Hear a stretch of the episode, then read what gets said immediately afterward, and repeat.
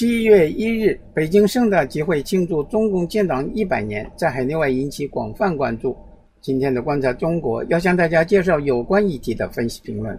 香港《明报》的社论说，中共百年党庆总书记习近平在北京天安门城楼发表演说，强调以史为鉴，开创未来，向全面建成社会主义现代化强国迈进，实现民族复兴，是晚清以来无数中国人的心愿。这一刻的中国确实比过去百多年的任何一段时间更接近此一目标。只是目标愈接近，内外阻力亦愈多。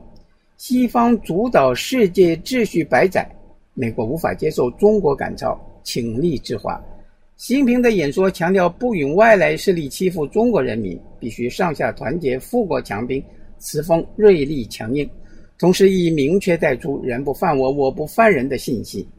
当下国际形势错综复杂，各方聚焦中美博弈，容易忽略国际格局正在悄然出现的结构变化。西方世界等于国际社会的时代已成过去。美国中文世界日报的社论说，其在天安门讲话有两个重点：一是警告外国势力，二是宣传中共必将带领全国达成民族复兴。他说的民族复兴只是一个有待完成的中国梦，能否达成是未知数。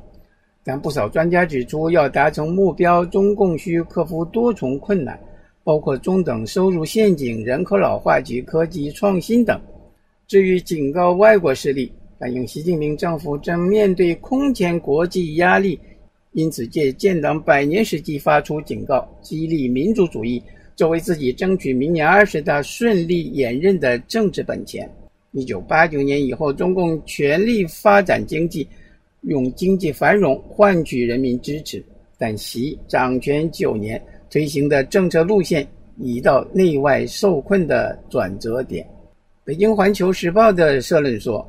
不管对中国抱以什么态度，大部分美国和西方精英都倾向于相信中国 GDP 总量在未来十几年。”或者更短的时间里将超过美国，而且也大多相信美国的对华军事和科技优势将进一步缩小。与此同时，很少有美西方的力量真正相信中国会政治上失控，尽管他们总是嘴上宣扬中国的稳定是通过经济增长和社会控制得来的，并拿着放大镜搜寻中国内部的紧张。其实，美西方那些力量是在以对立的方式印证中国全面现代化将稳步实现。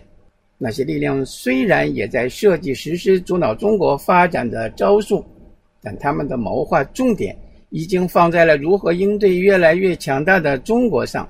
中国人在实现了全面建成小康社会第一个百年目标后，对建成社会主义现代化强国第二个百年目标充满信心。新加坡联合早报中国早点署名韩永红的评论说：“